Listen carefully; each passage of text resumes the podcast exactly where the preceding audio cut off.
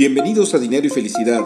Tu servidor Alberto Tobar te invita a reflexionar sobre el coaching de vida y las finanzas personales, con el único fin de que te sea útil para alcanzar tus objetivos y sueños. Sígueme en tu plataforma favorita de podcast, mándame tus comentarios y dudas. Me puedes encontrar en redes sociales con mi nombre Alberto Tobar Castro. Comenzamos. Hola, pues nuevamente en esta plataforma de Dinero y Felicidad con el gusto de estar con ustedes para platicar de temas que son relevantes, en este caso, pues sobre el tema de liderazgo. Tenemos, ah, como siempre, eh, pues un invitado de lujo y ahora no es de lujo, sino es de súper lujo. Él es Salvador Alba, eh, es toda una institución en el mundo de las grandes compañías. Eh, él fue presidente del Tecnológico de Monterrey, además de haber sido presidente de PepsiCo en América Latina y miembro de su comité ejecutivo. Él es consejero, emprendedor, mentor, autor de los libros como eh, Tu vida, Tu mejor negocio y Empresa Admirada, La Receta, y coautor de 2020, que son 20 listas eh, geniales de 20 pensadores sobresalientes y de un México posible, una visión disruptiva para transformar a México con José Antonio Fernández Carvajal. Y bueno, ahora pues acaba de, de editar un libro, de sacar su libro eh, que se llama Lo que un líder no debe delegar, eh, con el sello de Editorial Líder, cual pues platicaremos eh, precisamente en esta, en esta emisión. Salvador, muchísimas gracias por, por aceptar pues esta invitación.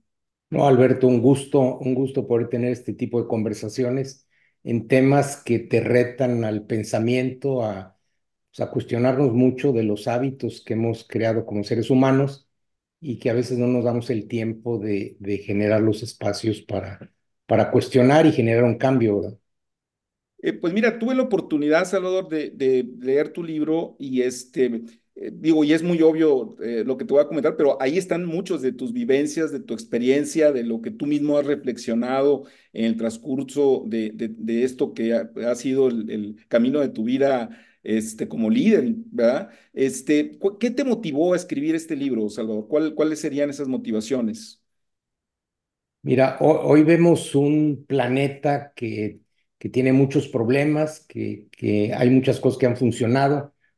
Estoy hablando en los últimos 40, 50 años, pero posiblemente no se está hablando del, del mayor problema que tenemos en, en el planeta, que es la ausencia de líderes Inclusive yo recuerdo en el 2015 en Davos que se sacaron los 15 o los 10 problemas más serios de la humanidad y uno, uno que salió es pues que no había líderes para enfrentar los retos de la humanidad.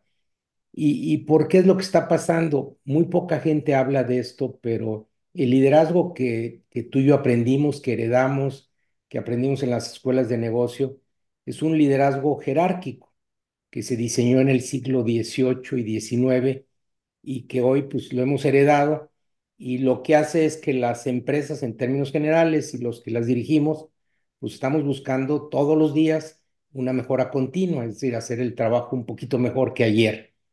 Sin embargo, la, la velocidad del cambio desde la aparición de Internet hace 40 pues, años pues nos está obligando a ir más rápido o, o se están muriendo las organizaciones. Y, no nos damos cuenta a veces de la enfermedad, pero hace 60 años la vida promedio de una empresa era 45 años y hoy es menor a, 15 años, ¿sí? Y lo vemos también eh, que en promedio los directores generales están durando en su cargo menos de 5 años, pero lo que no se dice es que la mayoría están siendo despedidos porque no están pudiendo responder a lo que requiere la empresa. Pero ¿Por qué no se habla de este tema? Porque no vemos el problema o no deseamos enfrentarlo. Las empresas, mira, las empresas y los países tenemos a los líderes que se nos parecen y nos sucede como los huracanes, quien está al centro de esto no lo ve, porque inclusive quien asigna a un director general, pues es un consejo y muchas veces dicen, pues es que este es muy parecido a mí. Mm. Entonces, vivimos un problema que se se está reflejando en la mortandad de las empresas, en la insatisfacción de la gente, en la falta de respuesta a lo que el cliente quiere, pero al final estamos, pues, estamos sobreviviendo, ¿verdad? Y llegan miles de emprendedores, hay millones de emprendedores en el mundo que ven esta oportunidad y que dicen, oye, voy a cambiar la forma de, de relacionarme, la forma de encontrar una visión distintiva, de crear una organización ágil, rápida, y es esta guerra que, que no la vemos como guerra, pero es despiadada porque mata literalmente grandes empresas. Sí, me digo, todo esto que comentas me llama la atención. De hecho, una, digo, citando tu libro, que decías que en un, en un mundo donde hay más de ocho mil eh, personas o habitantes, este, falten líderes, ¿no? Y, y, de ahí me pongo yo a pensar porque hay una confusión que también tú manejas en el libro, en el tema de la confusión entre ser jefe o ser líder, ¿no? Porque a veces pensamos en esa situación de jerarquía dentro de las organizaciones, de que simplemente como, como si fuera un rey, ¿no, Salvador? O sea, te embisten como como líder, ¿no? Este, pero creo, digo, corrígeme si me equivoco, que tú estás haciendo una propuesta en ese sentido diferente, o sea, no es, no es ser jefe, sino ser líder y en ese sentido, la, la, la, ¿cuál sería esa definición de liderazgo, no? Sí, mira, a ver, entendamos que hoy las organizaciones requieren velocidad uh -huh. y, y la realidad es que las organizaciones, con lo que hoy conocimos, con un jefe, un jefe que tiene el privilegio de mando, que él decide, que él da las órdenes y que tiene súbditos, pues generalmente se vuelve una organización generalmente muy lenta, generalmente es costosa, la gente está desmotivada y pues al final no hay ese sentido de pertenencia de logro y, prácticamente estas organizaciones, son la mayoría, tienen líderes, líderes jerárquicos y las organizaciones que tenemos que hoy formar son organizaciones muy rápidas. ¿Qué significa esto? Que el líder realmente ve, ve su actividad como un privilegio para servir, eh, inspira mucha confianza sobre todo, logra aglutinar alrededor de, de un sentido de propósito, de llevar a la organización a un camino al que la organización no se atrevería a ir solo y al final logra crear células en donde la palabra yo decido cambia a nosotros decidimos, pero nosotros al decidir somos responsables. En última instancia genera una actitud de cambio eh, continuo, de tomar retos y logra generar en los subordinados una mentalidad de dueño, una mentalidad de, logro, y esto implica también tocar todos los elementos de una organización que lo llevan a una cultura, en donde la gente actúa con esta mentalidad del dueño, toman riesgo y tiene una velocidad y termina siendo la ventaja competitiva más grande de las organizaciones más valiosas. Hoy analiza las organizaciones más valiosas y te vas a dar cuenta que tienen pocos activos físicos, pero tienen una cultura y, y un talento que los diferencia eh, por su capacidad de acceder y de crear y de innovar, etcétera, ¿verdad? ¿Esto nos llevaría más al concepto de líder coach o... o, o inspirador, un líder inspirador. Un, un, líder inspirador. Un líder que te inspira, que no te da las respuestas, un líder que prepara líderes, uh -huh. que crea, que hace que el único jefe, no es el jefe tradicional, el único jefe que existe es el cliente. Si nos ponemos a analizar, Alberto, al final, las organizaciones somos seres humanos o personas que tratamos con nuestras ideas, con nuestros productos, con nuestros servicios, de lograr entusiasmar y conseguir clientes y retenerlos. Estamos en el negocio de clientes. Si no tenemos clientes, no hay empresa. Entonces, ¿quién es el jefe? Tenemos que marcar la pauta de que el único jefe al que le debemos realmente toda la existencia de la organización es el cliente y que si superamos sus expectativas, pues seguramente va a venir más y más con nosotros y entonces vamos a tener un bienestar que se comparte para todo el grupo, sea empleados o accionistas. Digo, obviamente el, libro es excelente, te felicito, la verdad, este, creo que es un libro obligado para, para leer para todos quienes están este, pues en, en, esa, en esa posición de, de liderazgo o, de, o que buscan ese liderazgo. Este, pero digo, y obviamente es imposible, imposible eh, resumir eh, tan rápido todo el libro, ¿verdad? Pero ¿cuáles serían esas claves, esos elementos para precisamente ir caminando sobre ese liderazgo inspirador que tú comentas, ¿no? O sea, ¿cuáles serían esos pasos eh, generales? Mira, el, el, primero recordarles a tu audiencia que el tiempo es el recurso más escaso que tenemos. Seguimos teniendo las mismas 24 horas que hace un millón de años, dos millones de años. Y nos cansamos igual, tenemos que irnos a dormir. Y entonces el uso del tiempo es posiblemente lo más importante. Entonces, una forma tú de determinar cuando una organización o un emprendimiento está enfermo es a qué le está dedicando tiempo el líder. Entonces, si tú empiezas a ver que un líder está sustituyendo la operación y, y va acá y regresa y va la máquina y va el proveedor, la pregunta es, bueno, ¿y quién está viendo el futuro? ¿Quién está eh, tratando de ver oportunidades, alianzas nuevas, viajando? ¿Quién está viendo el futuro que al final eh, es lo más importante, ver los riesgos, mitigarlos o ver oportunidades? quién está viendo el talento y sobre todo la forma de crear una organización autónoma con gestión empoderada. Y quién está creando esta cultura que, que, que es la mezcla de, de todos los elementos que hacen distintiva y le dan fuerza a una organización, que es este, este, esta pasión por lograr el objetivo. Si un consejo de administración es mi tesis o un director no le está dedicando más de la mitad del tiempo a esto, trae una enfermedad y no se va a notar, pero va a ir haciendo que el valor de la empresa en el tiempo vaya perdiendo. El, problema es que no lo notamos. A mí me toca, la mayoría de empresas no son públicas, no sabemos cuánto valen, pero yo siempre le pregunto a la gente, oye, ¿cuánto vale tu empresa? No, pues es que no está en venta, pero es que debía hipotéticamente siempre estar en venta para saber eh, qué ven los demás y por qué tu empresa vale mucho. Y no es que la quieras vender, pero puedes tú por encontrar que para otra organización tu empresa vale tres veces más porque llevas una velocidad, porque les adelantas en el tiempo. Entonces, posiblemente tu paso en ese momento es decir, oye, eh, yo puedo avanzar a una velocidad, pero uniéndome con esta otra fortaleza o ventaja competitiva, eh, con otra empresa me voy más rápido. Pero si tu mente es, eh, yo no estoy vendiendo, yo no estoy abierto a ideas, este, es mi empresa, me cierro, no comparto con los trabajadores o, o con los colaboradores la empresa, pues te termina siendo una empresa pues, de subordinados, una empresa muy lenta, ¿verdad? Sí, me llama la atención, de hecho, en esto que tú comentas, que en el libro comentas que dice que, que, debe de dividir su tiempo entre aprender, crear y ejecutar. Y me llama mucho la atención la primera palabra, que es aprender, porque a veces uno piensa que el líder ya debe de saberlo todo y, y nada más se habla de ejecutar, ¿no? Pero no, pues de, de aprender, crear y ejecutar, ¿no?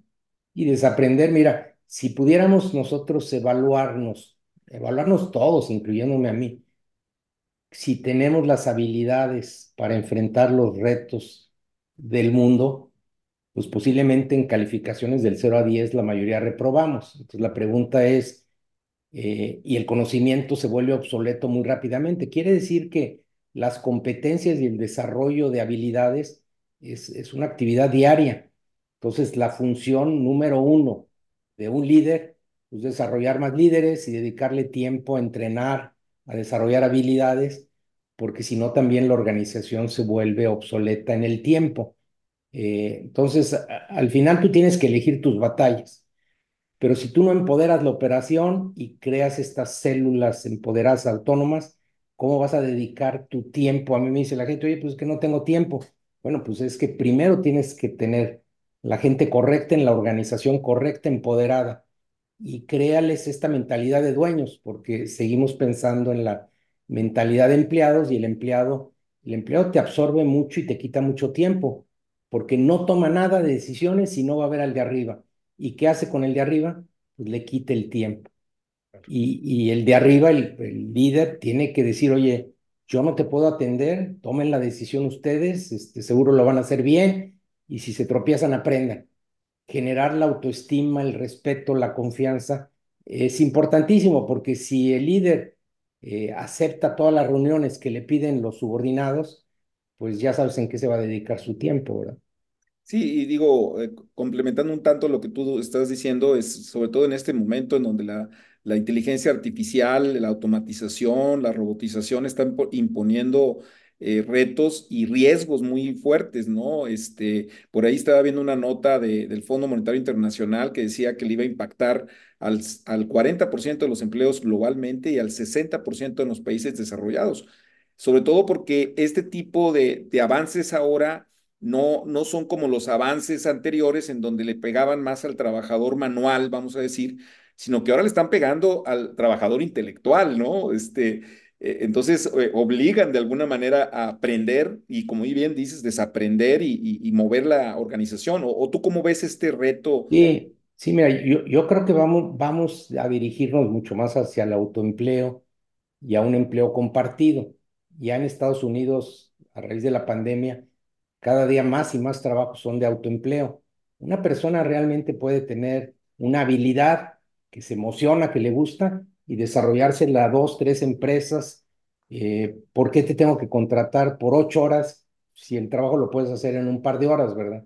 Pero todavía venimos en sistemas muy rígidos y que además te generan estructuras de costos fijas que también ante fluctuaciones de mercado te generan riesgo, ¿no? Entonces, eh, también las organizaciones, eh, ve la organización la más valiosa hoy en el planeta, que es Apple, bueno, apareció Microsoft el día de ayer, pero Apple no fabrica nada, no tiene ninguna fábrica. Tú dices, oye, pues tiene el capital y el dinero para tener muchas fábricas y todas las apps, que es uno de sus principales negocios, no las hace él, pero comparte el 70% de las utilidades o del ingreso en el que desarrolla la app. Entonces, hay millones y millones de gentes que desde sus casas o en quién sabe dónde están haciendo aplicaciones. Entonces, eh, ¿tú crees que Apple pudiera haber sido esta organización si quisiera hacer en sus oficinas con sus empleados toda esta cantidad de innovación que están creando, eh, no es factible, ¿verdad? Y, y, son compañías en donde el valor más importante no está en los libros de contabilidad. A mí me da risa muchas veces que seguimos revisando los balances, los estados de resultados, cuando el verdadero valor de la organización está en tu cultura, en tu forma de atraer clientes, en todo esto que al final no está en, lo, en los estados blanco y negro, porque pues hoy, hoy las organizaciones, cuando ves los valores que logran tener y reflejas eso en los balances, pues no, no, no está ahí, ¿verdad? Son los intangibles. Entonces, hoy las organizaciones son valiosas por su cultura, por su capacidad de organizar, por, por esta velocidad, por este sentido de propósito. Eh, yo siempre le digo a la gente, oye, pregúntale a 10 personas al azar que trabajen contigo cuál es la visión de la empresa. Y si no te la dicen en una frase corta, rápidamente y se emocionan al decirla, quiere decir que cada uno trae caminos diferentes. Y esto eh, parece de risa, pero se da hasta en las empresas grandotas. Yo lo he hecho con las empresas grandes y, y, pues sí, escríbanlo en un papel y encuentras 10, 15 respuestas diferentes. Entonces, y eso no es más que el sentido de tener un rumbo para... Los humanos somos energía. Entonces, ¿cuál es la función de un líder? Energetizar y dirigir la energía de la organización hacia el logro de un sueño, de un propósito que nos inspire, que digas, oye, yo voy a tomar este mercado, voy a solucionar este problema en la humanidad. Y mientras el problema sea más grande y trascienda, pues más vas a entusiasmar y atraer talento, ¿no? Pero, pero también te quiero decir que esta publicación no es teórica, realmente refleja un profundo, una profunda transformación que me tocó vivir en, seis organizaciones y, y, se nutre y se inspira de grandes pensadores que, que revolucionaron mucho la forma de hacer negocios. Posiblemente uno de ellos fue Michael Porter, que George Steiner, el padre de la planeación moderna, Jerry Porras, Michael Hammer, y además muchos mentores y mucha gente que yo guardo gratitud eh, y esto me permitió crear un proceso ordenado para poder alinear y comunicar, que le llamo BOC, que es alinear una visión, una organización y una cultura. Y, te puedo decir que los seis procesos que me tocó vivir son idénticos, el proceso es igual, los que lo han vivido conmigo fue, fue prácticamente lo mismo. Entonces, eh, la realidad es que las organizaciones lo que tienen que tener es dirección, seres humanos organizados en un sentido y una cultura. Y a esto es a lo que también el líder eh, debe dedicar y me parece también que es una lectura para generar conversaciones. Eh, Alberto, lo que tú dices, bueno, lo leíste, bueno, lo importante es que un grupo humano que trabaje en una organización lo lean la mayoría y se pongan a, a cuestionar o a desafiar o a tomar algunos elementos que sienten que no les están funcionando y esto lo tienen que hacer todos los días porque la obsolescencia del conocimiento y el nivel de cambios pues viene a una velocidad que no pues, ve con la inteligencia artificial. ¿Quién lo hubiera pensado hace dos años? Hace dos años. Oye, y con tu, tu, experiencia en tema de las empresas mexicanas, eh, ¿cómo ves ese reto? Porque de hecho me llama la atención una, una frase, saco una frase también en tu libro que dice, no hay transformación sin dolor. Este, y, y obviamente esto que, que tú comentas, pues implica mover la estructura de, organizacional de la empresa, la forma de hacer las cosas. La gente tiene que acostumbrarse a que no le van a decir qué hacer, sino que tienen ellos más bien que saber qué hacer para lograr esa visión, esos objetivos. Es, ¿cómo, ¿Cómo lo ves esto en el reto de la pequeña, la mediana empresa, que son la mayoría en términos de unidades de negocio en México, ¿no? El, el, el problema es que los cambios, generalmente la gente cambia cuando hay dolor, cuando estás en una crisis grave o una bancarrota, pero yo creo que menos del 10% de las organizaciones cambian cuando van bien. A mí la gente me dice, oye, es que las cosas nuestras van bien, están funcionando. Bueno, le digo, si las cosas están tranquilas, seguramente vas de caída, ¿verdad? Porque sí tienes que crear un poquito el, el cambio, pues es mover las entrañas de una organización, es repensar los sistemas, nuestras creencias. Sí se requiere generar un poquito caos. El, el planeta, cuando hizo la explosión del Sol, pues hubo un caos y hoy vemos una relativa paz pero pasamos por caos. Entonces, eh, sí tiene que haber caos, hay que administrar el caos eh, y estos procesos de cambio, pues lo requerimos porque no, no, es, no es malo. Hace, hace 30 años construimos empresas pues sin internet, con lo mejor que pudimos, con las herramientas que pudimos. Ahora hay nuevas herramientas, nuevas formas de pensar, eh, que si es bueno o malo, pues yo no voy a poder discutir, discutirlo. Creo que hoy la oportunidad que tenemos es que una idea se puede comercializar en todo el planeta. Y antes lo, los emprendimientos que había en, nuestros países pues eran para tu colonia, para tu cuadra, para tu ciudad. Hoy, hoy vemos que, bueno, pues desde Copertino, Copertino es una ciudad de 100 mil habitantes, se genera ahí la energía para tener la empresa más grande del planeta. Entonces, hoy, hoy la energía de los seres humanos, y por eso las, los países que están o las ciudades que están teniendo más éxito son las que atraen eh, a estos talentos, estos emprendedores, estos nómadas digitales. Y el mundo se está dividiendo en, en un mundo de atracción de estos nómadas digitales. Y, y tú hablas ahorita de México. México todavía estamos en un debate porque mitad de la sociedad la tenemos todavía en actividades muy básicas, muy agrícolas, y la otra mitad ya ha emigrado a una manufactura de, yo diría, primero, segundo nivel, pero todavía no nos hemos subido a esta economía del conocimiento en donde no hay una fábrica, simplemente es talento, eh, ideas que logran configurar soluciones diferentes. Empieza a suceder en la Ciudad de México eh, muchos nómadas digitales viniendo, una ciudad divertida, eh, buen clima, pero eso es lo que tenemos que hacer las ciudades que ya pasamos a una buena manufactura, como Monterrey o Guadalajara. Debemos decir, oye, ¿cómo nos subimos a donde se subió Corea, Seúl, Corea y a los otros países? Entonces, este, es una evolución humana. Eh, hay pocos que van muy arriba y muchos que están todavía quedando atrasados.